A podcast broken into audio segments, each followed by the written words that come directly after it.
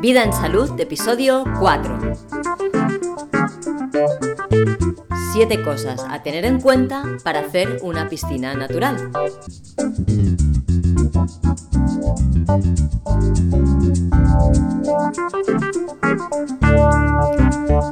Te doy la bienvenida al podcast Vida en Salud, el podcast que te inspira a llevar una forma de vida saludable. Este proyecto es mi iniciativa y yo soy Diana Valeria. Este podcast tiene la intención de difundir información que nos inspira y ayuda a reflexionar sobre qué es salud, preservarla o recuperarla y mejorar nuestra calidad de vida entendiendo la salud desde el punto de vista más amplio que te puedas imaginar.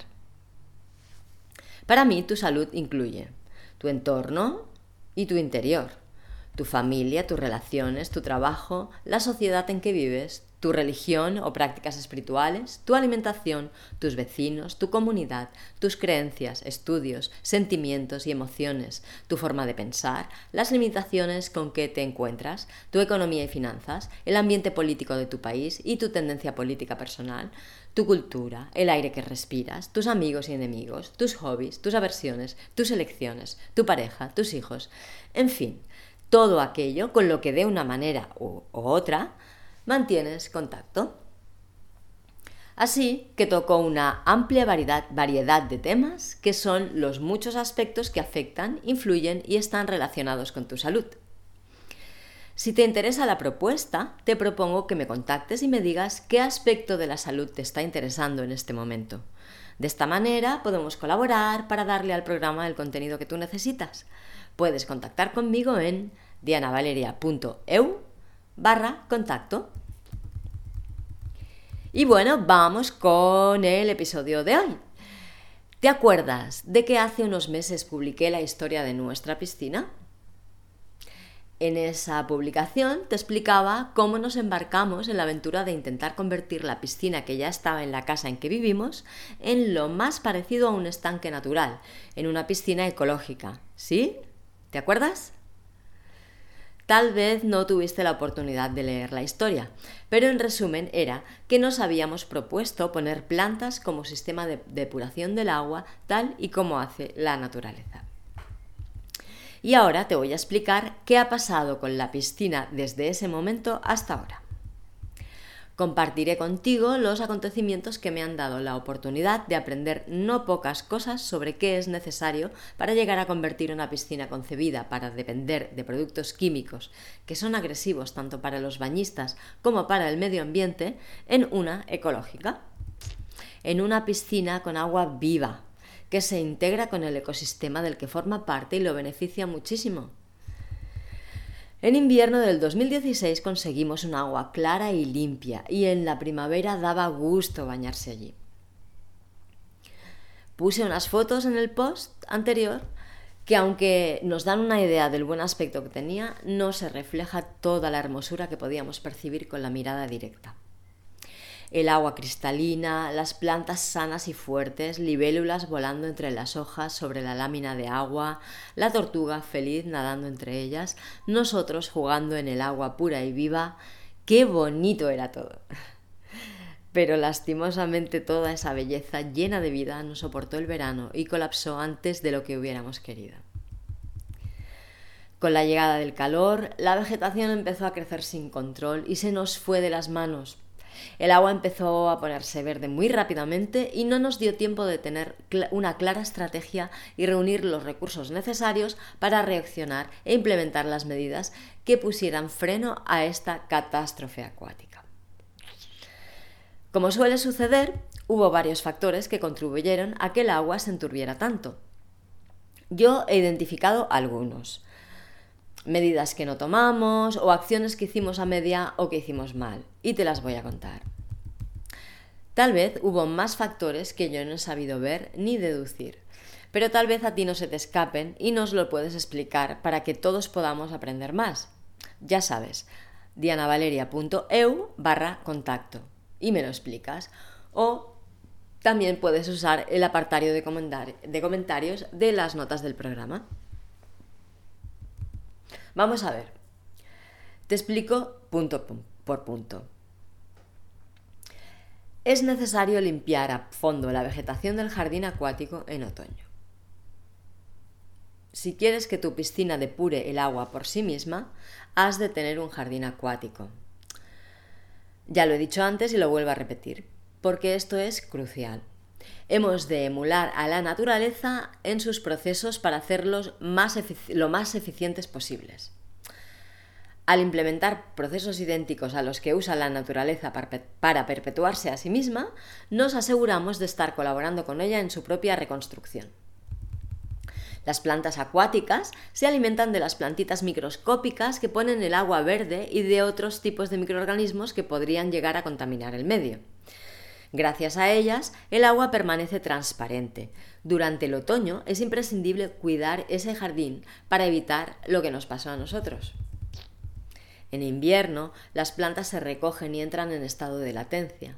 Para soportar los rigores del invierno, sueltan aquello que no necesitan y se mantienen en su estado como de hibernación, esperando a que llegue la primavera con sus temperaturas más suaves y sus días más largos para volver a explotar de vida.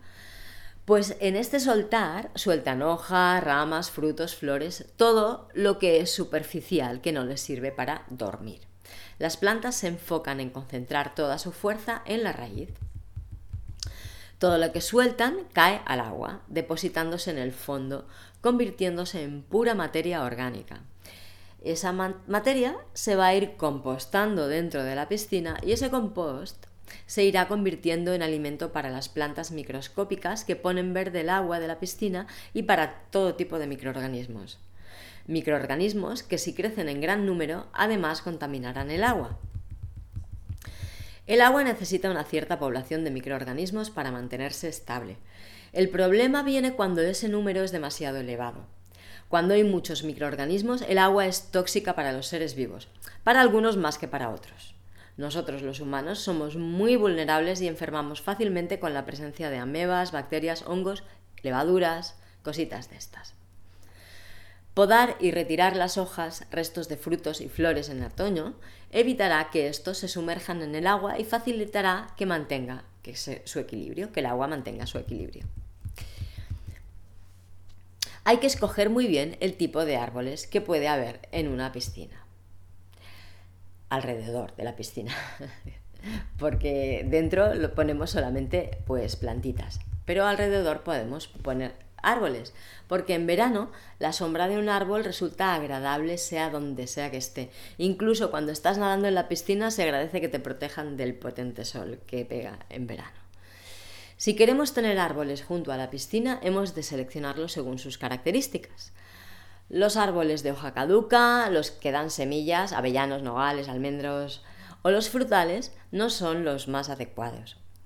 Y es otra vez por lo mismo, si dejan caer las hojas o sus frutos sobre la lámina de agua de la piscina, pasarán a formar parte de la comilona para los microorganismos y para algas microscópicas y serán cada vez más numerosos, disminuyendo la calidad del agua y enturbiándola hasta dejarla completamente verde e incluso densa como barro.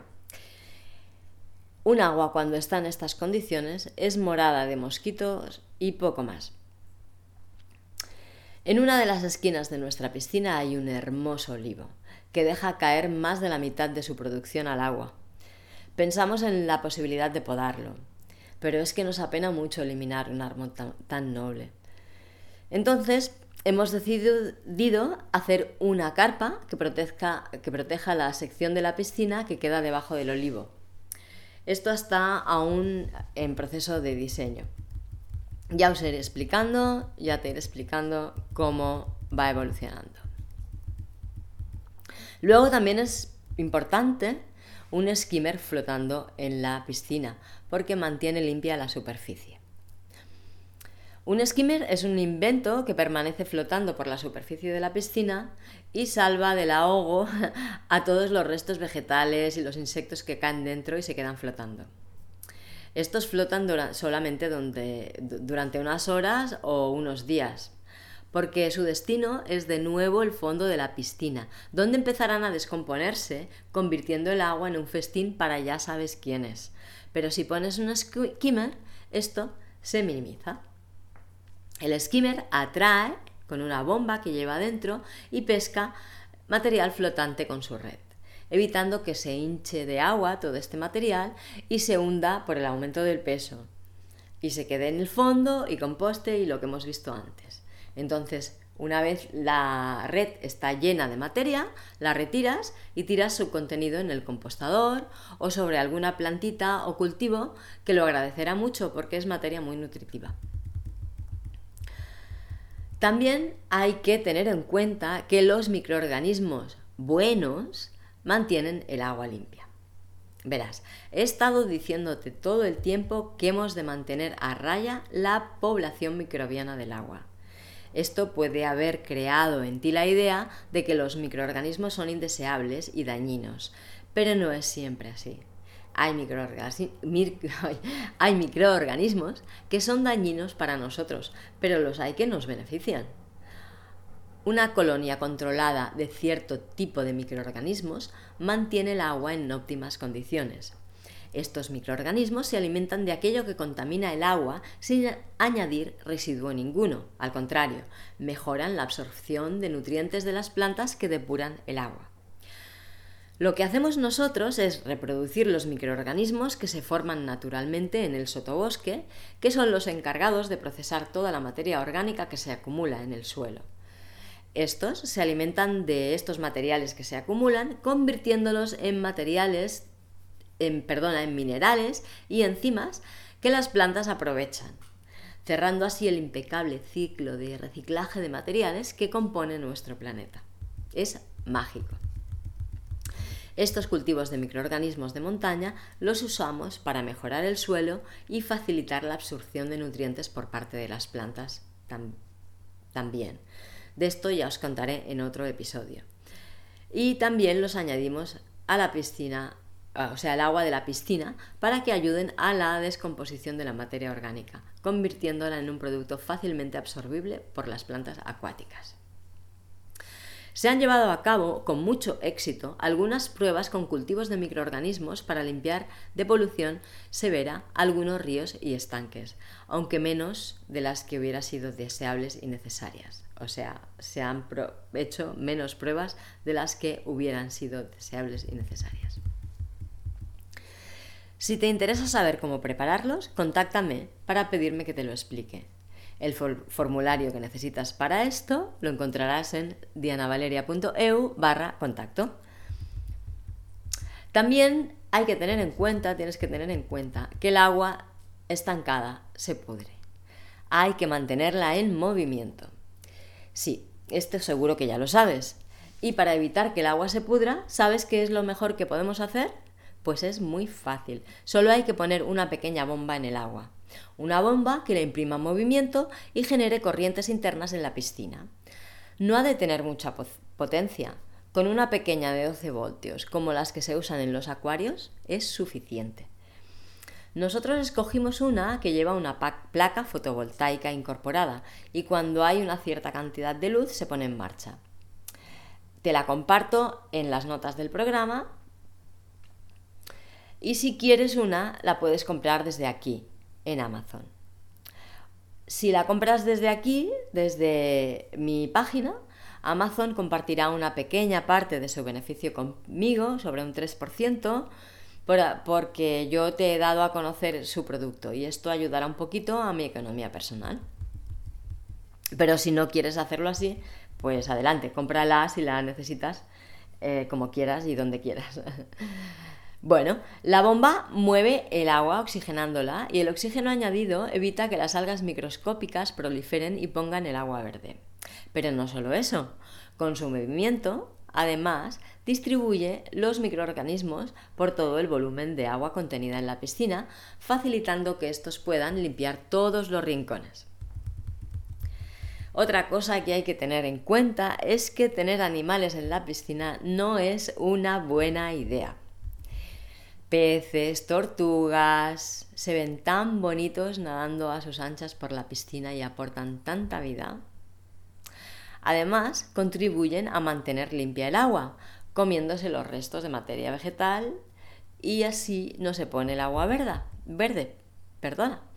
Pero los animalillos vierten sus desechos en el agua también. O sea, cagan y mean en la piscina y eso añade más materia orgánica, esta vez no vegetal sino animal, a los restos de la descomposición de los vegetales. Y esto sí que pone en serio peligro la calidad ecológica y biológica del agua. Nosotros tenemos un pequeño estanque con carpas en la zona del jardín. En él pusimos unas carpas. Algún compañero de la casa decidió que la tortuga que habíamos encontrado dentro de la piscina al limpiarla un año atrás iba a ser muy feliz volviendo a la piscina, que estaba, porque estaba en el estanque. Entonces, en un alarde de compasión, la metió allí dentro y, la y puso también unos peces para que no pasara hambre. Cleta es una tortuga acuática autóctona la Mauremis leprosa, y es carnívora. Así que a día de hoy la piscina contiene una tortuga y también carpas, que han crecido muchísimo y como tienen espacio para nadar y depredar y depredador que las persiga, están súper entrenadas y son muy rápidas. Pues sí, nuestro compañero tenía razón. A Anacleta le gustó mucho volver a la piscina, nadar distancias mayores y se apalancó allí. Pero el agua no resistió la presencia de los animales que la ensuciaban a velocidad de la luz. Empezó a ponerse cada vez más verde e incluso a oler mal. A la tortuga anacleta esta suciedad del agua parece no importarle mucho. Ha pasado todo el invierno aletargada en el fondo de sus turbias aguas. Pero nosotros ya no empezamos a no tener ganas de bañarnos en ella. Otra cosa que es importante tener en cuenta es que el agua tiene un equilibrio muy delicado y las proporciones son importantes. ¿Por qué te digo esto? Mira, el agua para mantenerse con salud y vida necesita de un equilibrio biológico muy sutil y delicado. Nuestro esfuerzo debe estar destinado a que se mantenga. Cuando intentamos reproducir el comportamiento natural de los sistemas acuáticos, las proporciones son importantes. Verás, cuanto más pequeño es un sistema acuático, más inestable es. Y cuanto más grande es, más estable. Voy a poner un ejemplo. Si te fijas, un charco es muy inestable. Primero porque la poca cantidad de volumen de agua que lo compone se evapora muy fácilmente con un poco de, de exposición a los rayos solares. Entonces deja de existir como charco y si se tratara de un charquito al que nunca le diera el sol, en cuanto llegara el otoño se llenaría de las hojas que sueltan los árboles y se descompondrían en el agua, y el charco se convertiría en barro vegetal rápidamente. Si pensamos ahora en un estanque bastante más grande, veremos que en lugar de acumular restos vegetales que se pudren en el agua y generar, algas que las enturbian, este estanque, estanque tiende a generar vida vegetal.